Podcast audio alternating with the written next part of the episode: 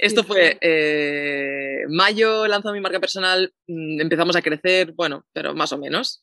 Uh, noviembre lanzó el primer uh, webinar y de noviembre a enero yo ya había vendido, creo que, no sé, 200.000 euros, 300.000 euros.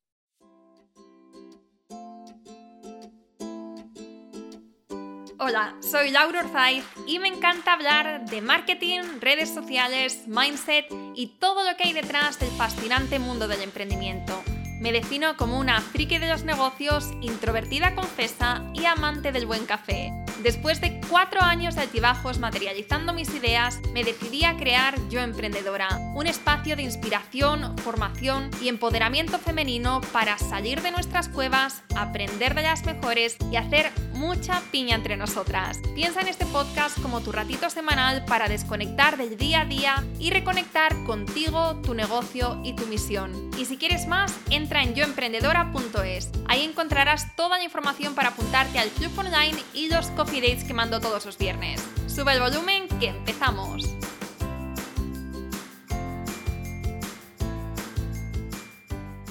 Buenos días, Judith. ¿Qué tal? Bienvenida al podcast. Muchas gracias por invitarme, Laura. Gracias a ti. Aquí, comunidad de mujeres, o sea que encantada. en mi salsa. Sí, bueno, gracias a ti de corazón por estar aquí. Te decía antes de empezar que me imagino que ahora mismo tu vida como empresaria, como madre, que no debe ser fácil, además con un bebé chiquitito, pues no debe ser fácil sacar estos ratitos para, para venir a podcast, para charlar, o sea, ya para las cosas del día a día, pues em, también debe ser un, un, poco juego de malabares. Luego vamos a hablar de eso porque me parece también que es importante visibilizar y que también hay muchas mujeres en esta comunidad que se encuentran en esas. Pero mm, a mí ahora me gusta empezar con, eh, con una entrevista no tanto de la típica, ¿no? De quién es Judy, de a qué te dedicas, sino me, me, gusta empezar entendiendo en qué consiste tu negocio y luego ya vamos, eh, ya vamos tirando del hilo, ¿no? De a ver cómo lo has hecho, qué te funciona, etcétera. Así que mi pregunta inicial sería, ¿en qué consiste tu negocio y cuáles son tus vías de monetización? Ok, vale. Eh, tenemos varios, varias vías de monetización y varios negocios diferentes. En este momento donde le pongo más foco es a las formaciones. De hecho, hasta ahora lo hemos hecho eh, con mi marca personal, pero esto ya lo anticipo aquí, no sé cuándo saldrá este podcast, eh, pero en febrero más o menos lanzamos una escuela donde no solo yo soy la profesora, sino que habrá eh, personas como muy conocidas en el sector, donde ellos también serán profesores y haremos programas prácticos para que la gente consiga los resultados que se proponen en varias áreas, siempre dentro de eh, lo que son los negocios. Eso por un lado, con lo cual es un proyectazo porque es un proyecto muy grande, que estamos cuidando mucho la marca, eh, cómo va a ser ese lanzamiento, estamos cuidando mucho esto y creo que va a ser también un salto cualitativo para mí porque que todo dependa de mi marca personal eh, puede parecer muy cool y yo siempre recomiendo que la gente tire por la marca personal porque es rápido, pero llega un momento en que tú eres el cuello de botella de tu propia empresa porque mm, todo depende de ti, el contenido que generas en redes, eh, las formaciones, las mentorías, todo depende de ti y llega un momento en que eso es insostenible para el crecimiento de la empresa. Eso por un lado, luego tenemos la agencia, donde ahora mismo solo estamos haciendo consultoría, eh, procesos de consultoría, esa es otra vía de negocio que tenemos. Eh, dentro de lo que son las formaciones, pues claro, tenemos un montón, hay formaciones, pero también hay mastermind, hay eventos, eh, bueno, tenemos bastantes vías de monetización por ahí. Y luego eh, también soy socia de otra, de un software que es un SaaS, eh, que se llama Vistingo, que es una plataforma para generar comunidades online, comunidades privadas o abiertas, monetizar comunidades y dinamizar comunidades online. Y este es un proyecto en el cual llevo un año, no se ha hecho todavía un gran lanzamiento, pero tenemos clientes pues, como la Universidad Europea, o sea, hay clientes muy interesantes y muy grandes dentro de la plataforma ya utilizando. Universidad Europea, por ejemplo, tiene mmm, 20.000 usuarios ya, 20.000 eh, alumnos dentro de la plataforma, o sea que es un proyecto muy interesante también para mí a nivel de crecimiento empresarial. Y aunque todo parezca mm, como que desligado, todo tiene el porqué. Intento siempre hacer que mis negocios vayan dentro de mi misión. Nunca me asocio a proyectos que, que me hagan ganar dinero, pero que no tengan en cuenta cuáles son, cuál es mi misión y mi visión, ¿no? Eh, sobre todo mi misión eh, como emprendedora y que quiero aportar a este mundo. O sea que todo va ligado, porque al final Vistingo es una plataforma para monetizar comunidades que va dentro de también la vía de negocio, o sea que todo, aunque todo parezca como muy diferente, es, va todo ligado. ¿Y cuál es, tu, cuál es tu misión? ¿Cuál es tu para qué? Sí, eh, pues ayudar a tantos emprendedores y empresarios como pueda. De hecho, millones, sí, yo creo que llegaremos a, a millones, a que sepan facturar más y tener más beneficios en sus negocios, pero sobre todo que sean más felices con sus negocios, porque no tiene sentido añadir un cero más a tu cuenta si eso repercute en tu vida personal y en la calidad de tu vida personal. Y creo que encontrar ese balance es algo en lo que deberíamos fijarnos todas las personas mm, que nos dedicamos a, influir positivamente en los demás, eh, que tenemos redes sociales, porque yo me he cansado un poco del argumento este de hustle, hustle, hustle, de venga, súper esfuerzo, trabaja 24 horas, casi llegarás lejos, llegarás a, dónde? ¿Dónde vas a llegar? A, acabar de aquí 10 años exhausto, eh, con problemas de salud, con problemas de relaciones en tu familia, en tu hogar. Sea, no tiene sentido. Entonces, para mí mi misión es hacerle entender a las personas que los negocios tienen que ser una fiesta, que tú en los negocios te lo tienes que pasar bien, que tiene que tener sentido. Si tú cada día ganas dinero pero no te lo pasas bien, a ver, evidentemente, Laura, entre tú y yo, y sabemos que a veces hacemos cosas que no nos gustan y que pueden haber mm, cositas que tienes que hacerlas y ya está. Pero es que eso tiene que ser un mínimo, un porcentaje muy mínimo en tu día a día. El resto tiene que ser eh, una fiesta. Yo me lo paso bien, amo trabajar, porque me lo paso bien. Es como, no sé, como un hobby para mí. Entonces, mi misión es eso, que la gente empiece a disfrutar más de los negocios, que entiendan que esto es una fiesta, que, mm, que se puede estar feliz. Eh, mucha gente se desenamora ¿no? de sus proyectos y que puedes estar súper enamorado, igual que puedes estar enamorado de la persona que te enamoraste hace 10 años o 20 años y, puedes morir de viejecita con, con tu pareja, eh, te puedes reenamorar de tu negocio y puedes eh, estar muchos años con él, seguir enamorado o enamorada. Mm, me gusta esto que estás diciendo porque es verdad que algo que, se ve mucho en el mundo emprendedor es eh, pues personas que se desenamoran, no pierden la ilusión con sus negocios y eh, pues muchas veces tiran la toalla y no porque el negocio no vaya bien, si es que muchas veces el negocio está funcionando pero tú lo cierras porque has perdido ese vínculo, ¿no? has perdido esa, eh, eso por lo que empezaste. ¿Te ha pasado alguna vez de decir estoy perdiendo y, cómo, cómo, hiciste ¿no? para parar, para volver atrás y para volver a reconectar con esa misión? Aquí hay una cosa complicada, Laura, que es saber si te has desenamorado porque las circunstancias pues, no son propicias. Y entonces, claro, cuando tienes muchos fracasos, eh, de repente es como, no, esto ya no lo quiero, te genera rechazo.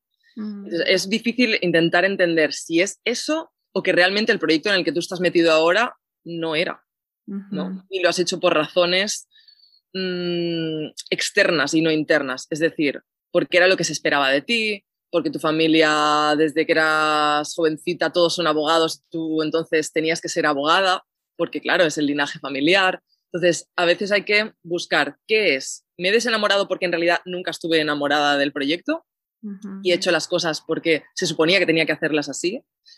O bien estoy confundiendo circunstancias malas que están pasando Mm, que si arreglase, o sea, la pregunta es, si estas circunstancias malas, por ejemplo, si facturase bien y tuviese el dinero que, quiero eh, para vivir, ¿seguiría haciendo esto?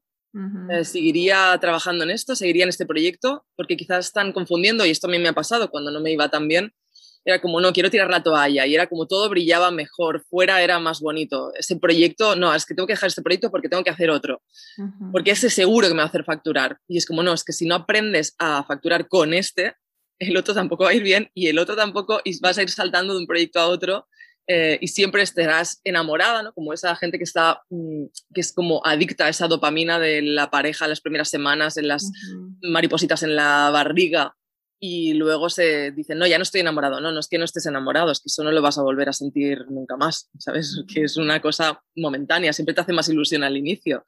Entonces hay que saber diferenciar muy bien qué está pasando. Si es que ya he tenido cuatro problemas y ya me he desenamorado, mm, cuidado, que igual es que tienes que resolver esos cuatro problemas y ya está, y no pasa nada. Es que al final emprender, y esto todas las que nos están escuchando lo saben, emprender tiene sus retos y hay que estar dispuesto a pasar, que aunque no hay que ser un esclavo de tu negocio, sí que hay que entender que retos van a venir. Sí, sí, sí, total. Sí, es que de hecho, cuando piensas además que, que ya, entre comillas, que lo sabes todo, que llegas a un punto donde te va bien, ¿no? Donde tienes equipo, tienes facturación, después se te presentan otro tipo de retos que a lo mejor quizás habías concebido y es como, venga, otra cosa más. O sea, digamos que nunca te puedes, em, que nunca puedes quedarte cómodo diciendo, venga, ya está, ya lo sé todo, ya lo he descubierto, esta es la clave, ya da con la clave, ala. sino que siempre van a ir viniendo, ¿no? Otros retos, otras dificultades, otras cosas que te van a poner a prueba constantemente en tu negocio. ¿Cuál es el último reto que te has encontrado en tu negocio ahora mismo? Mm, bueno, mm, a ver, siempre hay muchos, ¿no? Eh, retos que me he encontrado últimamente. Eh, bueno, ahora el hecho de mm, replantearme si yo tenía que estar en todo, que no estoy en todo, o sea, tenemos un equipo de 14 personas, o sea, que de todo no estoy, eh, está mi equipo, pero sí que darme cuenta que yo era el cuello de botella de mi empresa y sobre todo tener mi hijo, a mi hijo, a Luca, me ha ayudado a, o sea, ha sido como una bofetada en la cara de, Judith, si ya escuchabas por aquí y había un pajarito que te estaba contando que esto podía ser una realidad, esto ha sido una gran bofetada en la cara para, para reaccionar y para tomar cartas en el asunto. Eh, entonces, mm, mi reto ha sido continuar creciendo siendo yo la persona que tenía que eh, pues dar el contenido, em, hacer contenido para redes sociales, haciéndolo todo. Y al final mi reto ha sido entender que es que quizá este modelo de negocio ya está, ya ha llegado a un punto en el que está perfecto y está muy bien y estoy contenta, hemos facturado muchísimo en los últimos años, pero en el salto que yo quiero dar, que eso también ha sido un reto para mí, querer más, porque ya estaba bien. Yo hice una lista hace como 10 años que se llamaba, y es un ejercicio que les hago hacer a todos mis alumnos, que se llama Sueños e Ilusiones, de lo que quieres qué quieres tener, qué quieres hacer, qué quieres ser, dónde te ves. Yo me veía dando ponencias delante de miles de personas, he conseguido, o sea, era como todo lo que yo deseaba, lanzar un libro, he lanzado dos, o sea, como esos sueños que tú tienes, ¿no? Comprar una casa con jardín en Barcelona, Barcelona ciudad, que es súper difícil encontrar casas con jardín y lo, y lo tengo, y es como, ¿y ahora qué? Si yo no quiero un jet privado, yo no quiero nada de esto. Y rehacer esta lista me ha costado años, años. De hecho, la rehice hace la semana pasada, creo, y me salieron 33 puntos de cosas que quiero en los próximos 10 años y que estoy segura que iré alcanzando eh, poco a poco. Pero eso me ha costado, sido un gran reto para mí, porque como ser ambicioso está mal visto. Mm. Pues yo decía, ya lo tienes todo, ¿para qué quieres más? ¿no? Eh, pero sí, quiero más. quiero, me gusta, me gusta, me gusta que, que hables de esto porque justo antes hablaba con, con Víctor Martín, que está, acaba de estar por el podcast, y hablábamos de esta imagen que hay de ambición en el mundo de emprendedor, em, del dinero, de los tabús que hay en España a la hora de hablar de, lo que ganas y, em, bueno, cuando, cuando, lo comparas con otros países, ¿no? que estamos muy por detrás, sobre todo es un tema social de mentalidad. ¿no? Y como eh, referentes como vosotros que vais, eh, que vais hablando sin tapujos de, de estas cosas, eh, es revelador para los, que estamos, para los que estamos escuchando y también inspira muchísimo y te das cuenta que, es posible, ¿no? Como que te da pie también a creer en ti, a ver que, ese límite que te habías puesto, que te habían impuesto por sociedad, que eso es algo que te puedes quitar y que, que realmente no hay límite. Pero hablando de ambición, eh, Judith, me gustaría saber si tú siempre has sido una mujer tan ambiciosa y sobre todo ambiciosa de papel, pero ambiciosa también de decir, es que lo quiero, pero es que además voy a ir a por ello y sé que puedo. ¿O es algo que has ido trabajando poco a poco? Mm, a ver, siempre se va trabajando. Es verdad que mm, la autoconfianza va creciendo y es como los niveles, ¿no? De los que tú hablabas antes de siempre hay retos nuevos y es como, como que vas pasando niveles, ¿no? Tú vas pasando niveles y cada vez eh, o quieres más y luego también surgen nuevos retos para llegar a eso. Para llegar a eso es como un aprendizaje.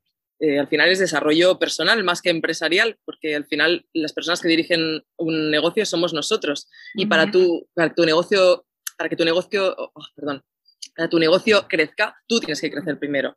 Entonces, mm, ha sido como una evolución, pero es verdad que siempre he tenido esa confianza de que, jo, si yo amo lo que quiero y sobre todo si hay personas ahora que hablas de Víctor Martín, por ejemplo, voy a poner el ejemplo claro. Yo recuerdo cuando no tenía marca personal, Víctor Martín ya hacía sus eventos de social media care, creo que se llamaba, eh, hablando delante de cientos de personas, eh, le iba súper bien. Yo no tenía ni una web que ponía Judith Catalá, no tenía nada, cero seguidores, cero. Y yo, por ejemplo, me fijaba en Víctor, en Vilma, en Vilma Núñez, me fijaba en todos ellos y decía, es que yo mm, esto, y, cada vez que digo esto digo, yo, es que suena muy pedante, suena muy feo, pero, pero es, que, es que la gente tiene que acostumbrarse a eso, a esa autoconfianza. Yo decía, ¿qué me diferencia a mí de ellos?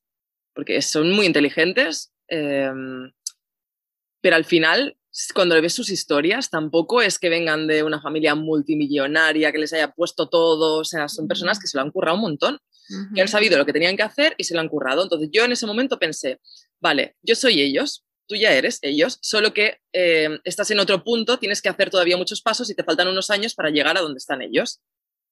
Pero yo sentía que eso ya era una realidad.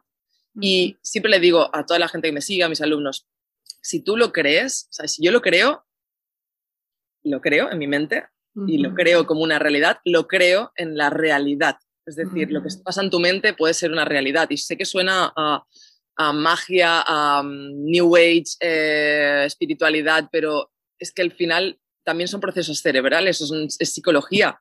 Al final, cuando tú eres capaz de imaginarlo, eres capaz de reproducirlo en, la realidad. Eh, ¿Quién no ha imaginado el primer beso antes de dar un beso real? Ya era un beso, ¿no? Cuando eras adolescente.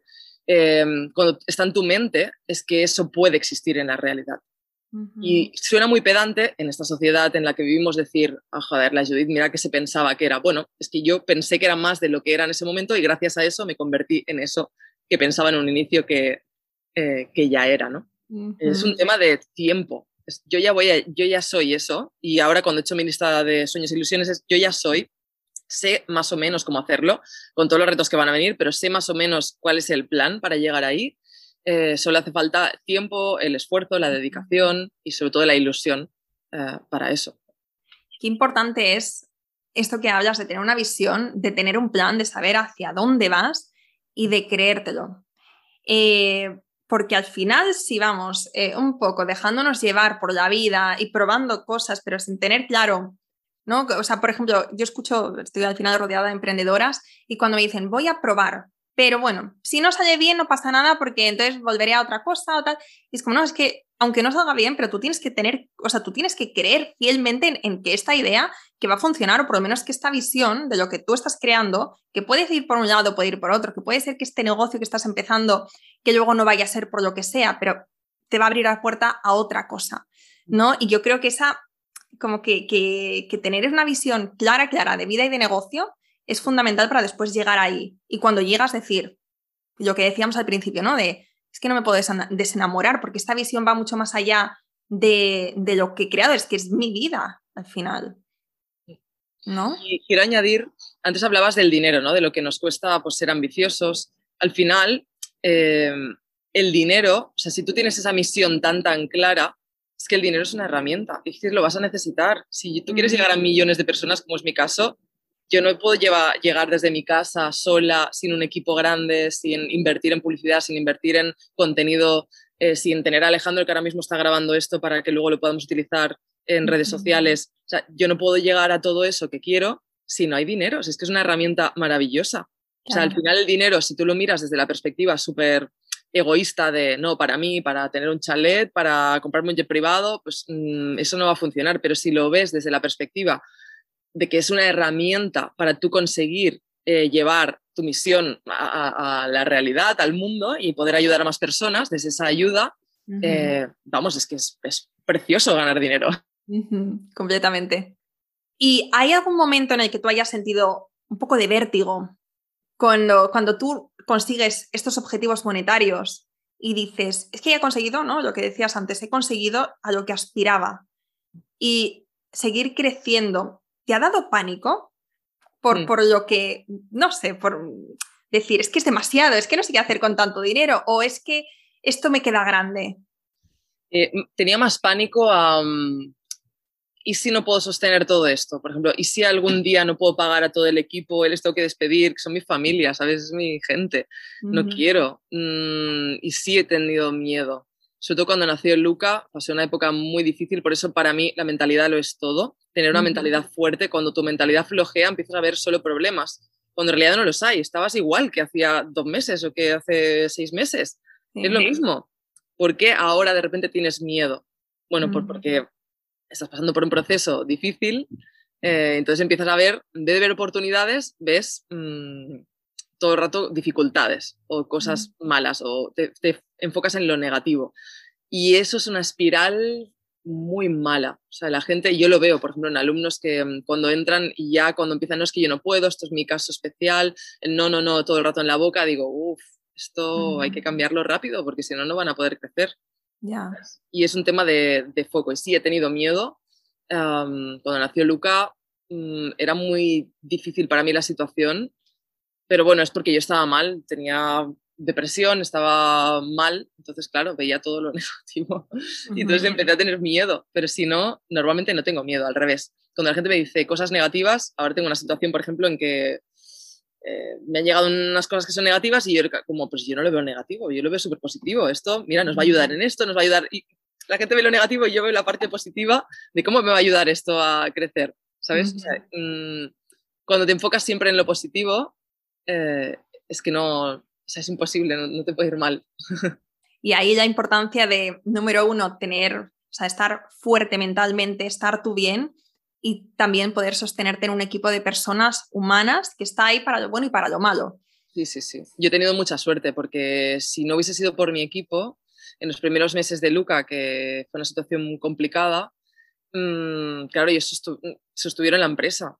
No estábamos creciendo esos meses, pero al menos estábamos facturando bien, o sea, lo mismo que antes y sosteniendo. Es verdad que lanzamos algunas cosas que no funcionaron tanto como esperábamos y había algunos como fracasos que yo los sentí como fracasos en su momento, pero que no eran fracasos en realidad. Cuando yo le decía los números a otra gente decían, jolín, pues ya me gustarían para mí, pero no era lo que yo esperaba, ¿sabes? Y entonces era como esa espiral de, es que nada nos funciona, es que, y además, claro, el equipo también, el, el líder es súper importante, mm, porque es el que tiene que mantener la moral claro. alta y fue un poco complicado, pero vamos, gracias a ellos que pudieron sostener, porque yo sola no podría haber hecho nada.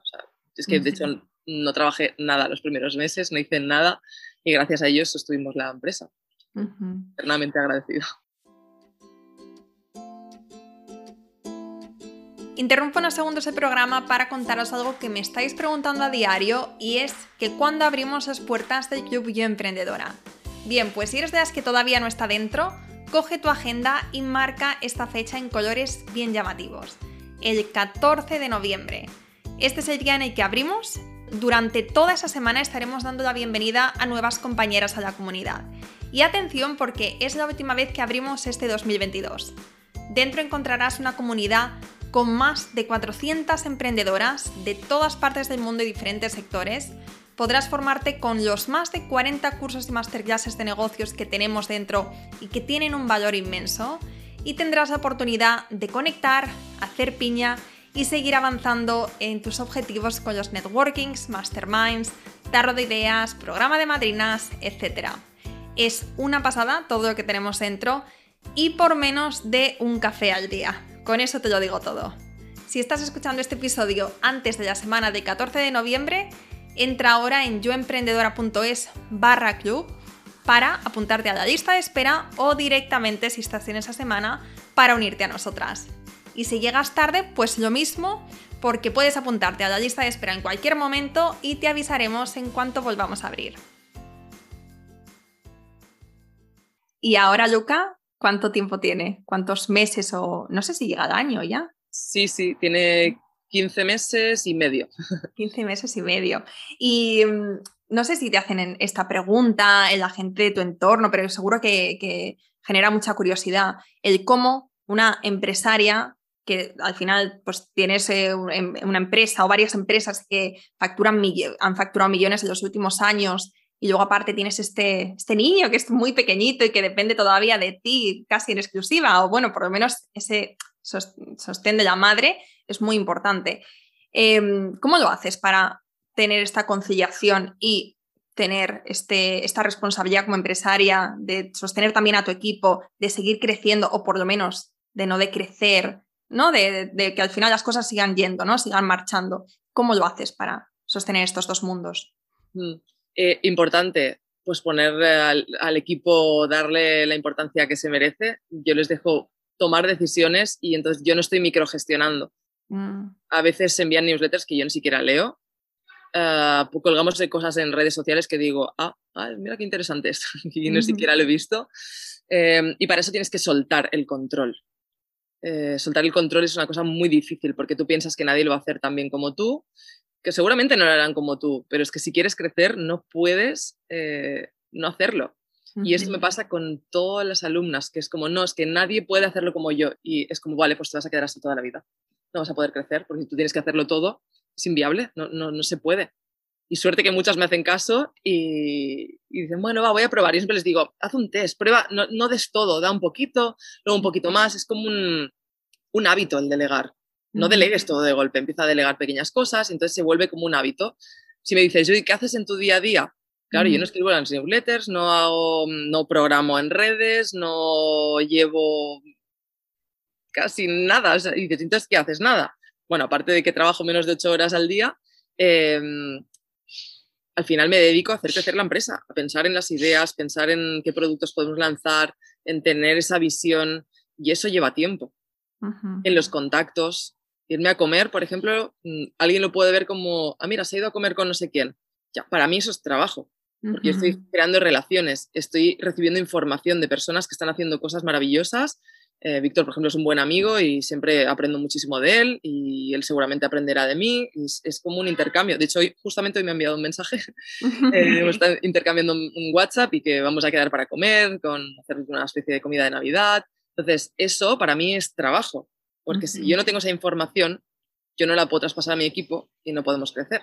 Entonces, es un trabajo que a mí me encanta porque es como ir a comer con la gente, llamar a alguien, e ir a un evento. Ahora me voy a México, por ejemplo, que me han invitado a dar una ponencia, pero luego me quedo en el evento para aprender. Eso es trabajo también. Eh, y a mí eso me costó un montón, Laura, entender que eso era trabajo, porque para mí trabajo era estar delante del ordenador y yo así no podía crecer. Y estoy segura que si lo hubiese entendido antes, habríamos crecido muchísimo más. Para mí era como que si no estoy delante del ordenador, contestando emails o haciendo algo delante del ordenador, no es trabajo. Claro. Es que, ese trabajo mm, no te permite crecer. Y es súper difícil. Sí, sí, No, es que además eh, esto es algo que, lo puedes escuchar ahora y puedes decir, es que tiene todo el sentido del mundo, porque claro, mira, Judith, pues conoce a esta gente y mira, tiene tantas oportunidades, pero al final tú te lo has puesto como una prioridad, ¿no? Como parte de, entre comillas, de tus tareas, que luego al final lo, profesional y lo personal también pueden ir eh, ligado y una persona que en su día era un contacto, ahora puede ser un amigo y te puede abrir puertas, pero al mismo tiempo te puede nutrir personalmente, que eso está, eso está genial y eso viene pues como parte también de ser nosotras Em, bueno, pues que nuestro negocio, nuestra marca personal, todo va muy juntito. Pero, pero sí que es verdad que es un cambio de chip, ¿no? De decir, em, no voy a hacer todo en mi trabajo, que eso es lo que decías tú antes, no programar, no escribir todas tus newsletters, no estar ahí en redes sociales creando el contenido, sino estar donde se te necesita, ¿no? Que es dirigiendo a la empresa y haciéndola crecer, abriendo oportunidades, creando contactos. Cuando tú decías que eras cuello de botella, Claro, tú tienes un canal de YouTube, no sé si seguirás eh, subiendo tanto contenido, pero yo te, yo te descubrí porque buscar cualquier cosa en YouTube y ahí salía Judith Catalá. Eh, o sea, que te lo curraste mogollón durante años y no sé si eso fue parte de tu estrategia de, posicionamiento, que ahora te voy a preguntar, pero cuando dices cuello de, botella, que tú eras de cuello de botella, ¿en qué punto te diste cuenta de eso? Eh, o quizás ha sido recientemente, pero en qué, ¿Cómo, cómo eh, o sea, cuándo te diste cuenta de que eso ya no podía seguir así? La cuestión es, ¿podría yo como Judy Catala facturar 100 millones en un año? No. ¿Podría facturar más de lo que factura ahora? Poco a poco seguramente sí, generando más contenido, eh, lanzando nuevos, productos, dejándome la piel, eh, la salud. o sea, podría crecer, sí, pero al nivel al que quiero crecer, seguramente no si yo puedo lanzar un par de productos nuevos al año eh, con, por ejemplo, mm, otra gente que haga ese trabajo por mí, o en vez de lanzar dos, puedo lanzar 10, 20, eh, y eso sí que es súper escalable. Entonces, llegó un punto en el que me di cuenta que, y no hace tanto eh, que ha pasado esto, que si yo quería todo eso que yo quería, Judith Catalá está muy bien, pero ya está. Mm. y no va a morir, ¿eh? o sea, yo seguiré generando, contenido, creo que está muy bien eh, humanizar una marca, tener a alguien de referencia asociado a esa otra marca, eh, puede estar muy bien, pero si eres un poco ambicioso, la marca personal se queda corta. Llega un momento en el que ya hay como una especie de techo. ¿Por qué te digo lo de 100 millones? ¿Quién factura 100 millones en un año? Quizá Tony Robbins, mm, una, dos personas, tres con marca personal en todo el mundo. No sé si esa voy a ser yo, la verdad. Como no me lo creo, no lo voy a crear. Exacto. Eh, pero sí que creo que se pueden hacer otras cosas. Por eso tenemos pues, Distingo como otro modelo de negocio. Em, hay otros proyectos que creo que son más escalables que solo trabajar mi marca personal. Sí, y con respecto a esto que hablaba antes de, tus vídeos en YouTube, de creación de contenido, ahora que te vas, dices, a México a hablar en un escenario en frente de, pues seguro que muchísimas personas, eh, ¿cuáles dirías que han sido eh, estas claves mm, de, para conseguir que tu marca personal fuera autoridad dentro de este nicho? Eh, y si volvieras para atrás, una pregunta que me gusta mucho hacer, ¿qué volverías a repetir? Eh, para mí YouTube fue, como tú me has dicho, es que yo buscaba en YouTube y te encontraba siempre. Eh, para mí YouTube, y le tengo que agradecer siempre porque ha sido como mi, mm, el impulsor de mi marca personal. Eh, YouTube fue, lo fue todo para mí y me focalicé mucho en eso. También es verdad que mi conocimiento, tenía un gran conocimiento sobre SEO porque mm, yo empecé a los 23 años, primero con una agencia de desarrollo web, hacíamos aplicaciones web y luego ya me puse en todo, todo el tema del marketing, me encantaba eh, y sobre todo muy focalizada en SEO, que era lo que en la época, pues claro, no existían las redes sociales. Pensá que no había Facebook como tal. O sea, Facebook se utilizaba, pero no empresarialmente y diría que hasta el año que yo emprendí, que era 2009, Facebook empezaba a llegar a España para universitarios y tal, pero es que no, yo diría que ni existía casi. O sea, no lo utilizábamos como ahora, vaya las redes sociales. Entonces, SEO era lo más, era eh, los blogs, eh, generar contenido. Entonces, yo utilicé todo lo que sabía de SEO en YouTube. y, eso me fue muy bien, o sea, muy bien. Fue lanzadera, total. Totalmente. Entonces, yo siempre volvería a repetir eso. Y sí que es verdad que he dejado pasar unas oportunidades que, mm, bueno, por A o por B no le hemos sacado jugo, pero que creo que podrían haber sido muy interesantes en su momento Mm, pero como todo no se puede hacer, pues mm, no lo hemos hecho. Mm. Por ejemplo, TikTok en su momento, cuando empecé a generar contenido hace 2020, creo que era el momento, pero lo paré y luego lo retomé y yo creo que ahora ya no es tan fácil como en ese momento. Ese momento era literalmente muy fácil llegar, ponerte en un millón de seguidores si eras consistente y, entendías bien cómo funciona TikTok. Era bastante fácil. Pero bueno, por A o por B, en ese momento estaba en otras cosas y generamos poco contenido y no pude aprovecharme de esa ola, ¿no? Ah, o vendrán otras, estoy segura. Mm. Sí, y o sea que ha sido YouTube principalmente, desde que empezaste a crear tus vídeos hasta que ya viste que tú ya te empezabas a posicionar y por tanto mm. a, crear más negocio, eh, ¿cuánto tiempo pasó? Aprox. Es verdad que yo no solo generé con orgánico, nosotros mm, invertíamos mucho dinero en ads, eh, muchísimo más que ahora, de hecho, porque ahora estoy bastante tranquilita en ese sentido, pero sí que invertimos, teníamos muy buenos embudos de ventas, eh, entonces los ads éramos, somos de hecho, muy fuertes en, en, inversión en, en, ads, entendemos muy bien la plataforma, qué es lo que quiere, cómo va cambiando y, y eso también me ayudó mucho, porque al final es una máquina de hacer dinero. Yo sabía que si ponía un euro, sobre todo al inicio, literalmente era esto, yo ponía un euro y sacaba 10.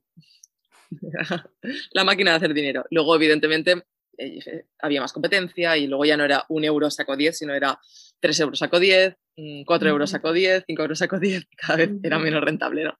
Pero, pero a mí eso también me ayudó mucho. Entender muy bien la plataforma, Facebook como plataforma de anuncios y, también le dimos mucha caña a eso. Y entonces, eh, más, o sea, con contenido orgánico y con anuncios, porque claro, tú venías ya de ese background, sabías lo que estabas haciendo, ibas con ventaja, pero también quisiste poner ahí el foco. Eh, ¿Cuánto más o menos, cuánto tiempo más o menos eh, desde que empezaste hasta que mm, la cosa empezó a fluir? Es que fue muy rápido. Realmente yo recuerdo, mm, mayo 2017 montó la web de Judy Catalá y todo. En noviembre lanzo un embudo de ventas a ver qué pasa. También es verdad que, Laura, te tengo que decir, monto un embudo de ventas y ahora te diré los números y fue como un exitazo, pero yo ya venía de 2015 o así haber probado eh, ese modelo de negocio de vender formación online y vender cero.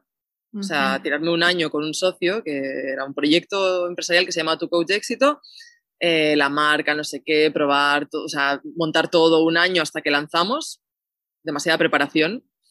Y luego no vendimos nada en un webinar. O sea que al final, y eso para que sirva para las que nos están escuchando o los que nos están escuchando, que, que tú lances algo, a la primera muchas veces no funciona. Igual la primera vez es para aprender lo que no tienes que hacer. Te digo, los primeros euros que inviertes en publicidad online es para aprender. No, no esperes mucha rentabilidad de ahí. Es para entender qué estás haciendo mal, qué estás haciendo bien. Entonces, todo fue muy rápido, pero es verdad que te quería, quería hacer este inciso de todo fue muy rápido, me fue muy bien, pero porque ya había tenido fracasos previamente. Entonces, para que lo entiendan. Esto fue eh, mayo, lanzo mi marca personal, mm, empezamos a crecer, bueno, pero más o menos. Ah, noviembre lanzo el primer eh, webinar y de noviembre a enero yo ya había vendido, creo que, no sé, 200.000 euros, 300.000 euros mm, con ese producto. ¿Y producto qué vendías? Eh, Haciendo otro nivel, que todavía está a día de hoy. Eh, era un producto de 1.000 euros, 997 euros, y era un programa de seis meses. No, mentira, lo vendíamos para toda la vida. Tú entrabas allí, o sea, luego lo hicimos seis meses, pero en ese momento era tú entrabas, y sí que si lo ibas desbloqueando, en seis meses podías hacer el contenido, se desbloqueaban seis meses, 12 módulos donde eh, tenías todo lo que necesitas para ser un empresario de éxito, mm. desde gestión del tiempo, eh, productividad, mm, redes sociales, embudos de venta como el que yo tenía en ese momento, liderazgo, finanzas, o sea, todo, todo lo que yo había aprendido en los últimos años con mis mentores, que había invertido mucho dinero y era como lo que más me ha funcionado a mí, lo quiero dar a la gente porque la gente tiene que aprender esto. Y funcionó muy bien, la verdad. Era una máquina de hacer dinero y rentabilidad muy alta. Qué bueno. Y gracias a YouTube y a los anuncios en, en YouTube. Sí. En, en, ese momento no hacía anuncios en YouTube, solo hacíamos en Facebook. YouTube vino más tarde. En 2018 estaba en San Diego viviendo ahí unos meses. Facebook empezó a flojear por eso de los retos es importante que lo, que lo vean también, que vean un poco el backstage de todo, ¿no? Eh, teníamos la máquina perfecta de hacer dinero y la máquina empezó a estropearse, ya no daba tanto dinero. Y fue como, ¿y qué hago? Entré en pánico una noche con toda mi ansiedad, ¿y qué hago, qué hago, qué hago? Y había visto un anuncio de Dean Graciosi, eh, que fui a un evento de él allí porque lo descubrí por un anuncio que me salió en YouTube y dije, es que yo también tengo que hacer anuncios aquí. Me puse una noche a aprender YouTube, monté todas las campañas y empezamos a tener unos resultados increíbles en YouTube. O sea que al final esos pequeños retos que vienen son para aprender y gracias a eso mueves el culo y facturas mucho más, porque yo empecé a facturar todavía mucho más porque tenía otra plataforma de anuncios que no había contemplado al inicio. Entonces, eh, a veces cuando vienen esos reveses de la vida, y siempre hay que intentar entender por qué ha venido eso, porque gracias a eso, por ejemplo, yo funciono muy bien así funciono a base de hostias. Me gusta que me vengan hostias porque así sé que voy a mover el culo y voy a aprender eh, cómo ir al siguiente nivel, porque si no, el ser humano tiende a acomodarse. Si ya estaba facturando bien y teníamos nuestras campañas bien y nuestros embudos bien, pues los dejo, no los quiero tocar. ¿Para qué voy a tocar algo que funciona? Pero tampoco estoy espabilándome, venga, voy a buscar otros recursos. Pero de repente eso empieza a no funcionar tan bien y, yo digo, tienes que buscarte la vida. Busca otras plataformas, busca otras maneras de que esto se sostenga.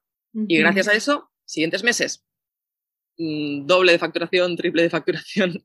Fíjate, o sea que a veces los retos mm, vienen también para decirnos, hay más que puedes hacer, eh, no te quedes dormida en los laureles y sigue investigando porque nunca sabes, ¿no? Que puede ir más allá. Y es verdad que cuando encontramos lo que nos funciona, nos podemos acomodar en, bueno, esto ya, ya está, ¿para qué seguir investigando? ¿Para qué seguir tal?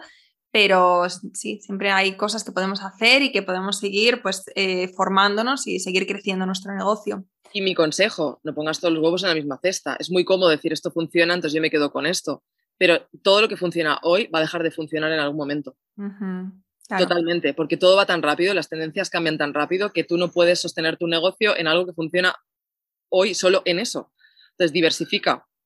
Para mí es un gran aprendizaje, diversifica. Si te falla algo, que no sea mm, todo, el, todo el grueso de tu negocio, porque se te va, hablando claro, se va a la mierda el negocio. Sí. Pues Judith, tengo una pregunta más. Te, hemos hablado de lo que te funcionó al principio. ¿Y ahora? ¿Ahora qué es lo que, qué es lo que mejores resultados os da para generar las ventas que tenéis? Eh, no refiriéndome, refiriéndome a las ventas orgánicas de la gente que sacas algo y ya está ahí, sino eh, sí, de, ponerte delante de otras personas o de, bueno, este engranaje que tenéis montado para mm, ir facturando. Vale. Y el otro día hice un webinar y les decía, más es mejor, porque a veces la gente dice, menos es más. Mm, en este mundo, más es mejor. Eh, por ejemplo, nosotros pasamos en los últimos meses de enviar solo una newsletter a la semana a enviar tres y en algunas ocasiones cuatro o cinco y se vende más porque tienes más oportunidades. Simplemente al final la publicidad se basa en eso. ¿Cuántas veces tienes que ver una marca hasta que tú la tomas en consideración? Muchas. Lo que queremos es ser omnipresentes. Yo siempre hablo de la venta OM, que es la venta OM relajada. Eh, la venta OM tiene tres, eh, patas muy importantes, que es la omnisciencia. La gente tiene que entender con tu contenido y con lo que tú das que tú eres eh, la fuente de saber, la fuente de conocimiento para lo que ellos quieren conseguir. Es decir, lo que tú sabes les va a ayudar a llegar donde ellos quieren llegar. ¿vale? La omnipresencia, tienes que ser Dios. La gente me dice, Judith, es que estás en todas partes. Abro mi correo, te veo allí. Voy y veo un anuncio tuyo. Luego eh, veo, voy a YouTube y me sales ahí. O sea, omnipresencia. Cuanto más sitios, mejor. Y luego la omnicanalidad, que es aprovechar para poder estar en cuantos más sitios mejor, aprovechar los canales, que hay un montón. Y a veces decimos, es que no puedo generar contenido para todos los canales. Reaprovechala, recíclala. Si yo no hago contenido específico para cada uno, muchas veces reciclamos. a mí me está sirviendo mucho mm, hacer más. Antes pensaba como, bueno, un par de lanzamientos al año, tal. Desde que estamos haciendo más, estamos facturando más. Y lo que, sobre todo, simplicidad en cuanto, en eso sí que menos es más, ¿ves? Eh, que es simplicidad en cuanto a... Mm, a la manera en la que sirves eh, esos lanzamientos. A veces yo hacía lanzamientos muy complejos y venga y te envío un paquete a casa y voy a grabarlo en un sitio súper chulo y al final ahora lo que quiere la gente es que le resuelva su problema. Cojo una pizarra, me lo preparo, te lo juro, Laura, que me lo preparo a veces una hora antes del directo. ¿Qué voy a dar? Mm, les he prometido esto más o menos. Eh, venga, va. Esto es lo que me preparo porque ya lo sé, es que no me tengo que inventar nada. Simplicidad, que den lo que ya saben, ya está.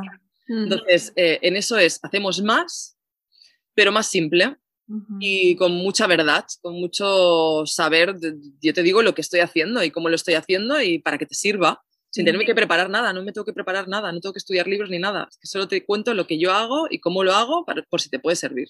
Entonces, más es mejor, estamos haciendo más. Tengo más lanzamientos, el Evergreen no lo apagamos. El Evergreen, para los que no sepan, es cuando tienes un embudo de ventas que siempre está activo. Tenemos un embudo de ventas activo que refuerza incluso los lanzamientos. A veces, por eso más es mejor. A veces eh, sabemos, porque yo lo tengo todo muy bien traqueado y eso para mí es súper importante en un crecimiento empresarial, en la escalación de negocios, que lo midan todo. Yo sé cuántas veces una persona entra en un lanzamiento mío, cuántos lanzamientos hacen antes de comprar si han entrado por un evergreen y luego hacen un lanzamiento y convierten, todo esto lo sabemos. Y normalmente no compran la primera vez. Si tú solo les das una oportunidad para comprarte y la mayoría no compran la primera vez, no estás vendiendo porque no les das más oportunidades de que te compren. más es mejor, pero simple, ¿sabes? Que no sea como, va, chicos, tenemos que preparar. Eh, no, no, no. Equipo, la semana que viene de hecho, la semana pasada hice un webinar que lo decidí la semana anterior. La semana que viene vamos a hacer este webinar. Venga, va, chicos, preparadlo todo. Emails hay que enviar. No es más trabajo. Generar contenido en redes ya hay que generarlo, no es más trabajo. Simplemente es adaptarlo a eso y ya está. Entonces, más es mejor. Que hagan todo lo que puedan. Más oportunidades para que les compren, para ser visible. Omnipresencia. Pues con este más es mejor, pero más simple, más es mejor, pero más simple. Sí, pero sin complicarnos la vida, me ha encantado. Vamos a, terminar la entrevista. Judith, mil gracias por este ratito. Eh, como te decía antes, eh, no sé si te he dicho fuera de micros, pero em, de verdad que tenerte aquí para mí es un placer, eh, es un honor porque eres una de estas personas a las que admiro por todo lo que has hecho en relativamente, porque dices 2017, relativamente poco tiempo. Parece que aquí lleváis toda la vida, pero simplemente lo que o sea, lo que habéis hecho es, en tu caso, mucha ambición, mucho foco, mucho trabajo. No hay más. Mucho disfrute también, mucho goce en lo que hacemos, que eso también es importante. Mucho goce, sí. Y me encanta que hayas dicho esto también, ¿eh? porque a veces como que se nos puede olvidar que tenemos que disfrutar lo que hacemos y si no hay esa parte de disfrute, que el resto se nos puede, se, nos puede ir a visión, se nos puede ir nuestro para qué, se nos puede ir todo por la borda. Así que gracias por esta, por esta charla tan reveladora. Y para las chicas que, que, te acaban de descubrir y que quieren saber más sobre ti y seguirte de cerca y seguir pues eh, formándose con tu contenido, con tus programas, cuéntanos dónde te podemos encontrar. Sí, van a judithcatala.com, ahí me encontrarán. De hecho, estamos rehaciendo la web, espero que ya la vean nueva. Es eh, con J, Judith, para las que nos ven nos escuchan desde Latinoamérica, eh, judithcatala.com y si no, en mis redes sociales, si buscan Judith Catala, también me van a encontrar. Em, cuidado porque hay mucho fake ahora, mucho perfil falso, que no sea que se vayan a otro que no sea el mío. Eh, si me buscan en Instagram es la plataforma que más utilizo, donde estoy más presente y muchas veces incluso contesto yo los mensajes privados que me enviáis, que me gusta mucho estar en contacto con la gente, entenderles, o sea que es donde más mm, presente estoy aunque tengo delegado la mayoría de, las cosas, pero ahí todavía estoy bastante presente. Y para que sepan, tengo 90.000 seguidores, para que no cojan una cuenta de 10.000, porque no soy yo. es que ahora han salido como setas estos, estas cuentas fake Qué que horror. intentan engañar a la gente, sí. Qué horror. Pues eh, vamos a dejar las en las notas del podcast y también, si os ha gustado esta entrevista, escribir un mensajito a Judith, decírselo, decirle qué es lo que os lleváis de, de, este ratito, porque seguro que también que ya hará mucha ilusión. Mm. Y bueno, y si por supuesto, si hacéis una captura de pantalla y lo subís a vuestros stories y nos, y nos etiquetáis, pues mm, nos hará el, doble de ilusión. pues mil gracias, Judith, por este ratito. Gracias a ti, Laura, y por la labor que haces de, de divulgar el emprendimiento entre las mujeres, que es precioso. Gracias. Espero que te haya gustado este episodio y si es así, me encantaría que dejaras una reseña en iTunes, en Evox o en la plataforma que escuches tus podcasts. Esta es la mejor manera que tienes de apoyar el podcast y su continuidad. Muchísimas gracias por quedarte hasta el final y seguimos la próxima semana.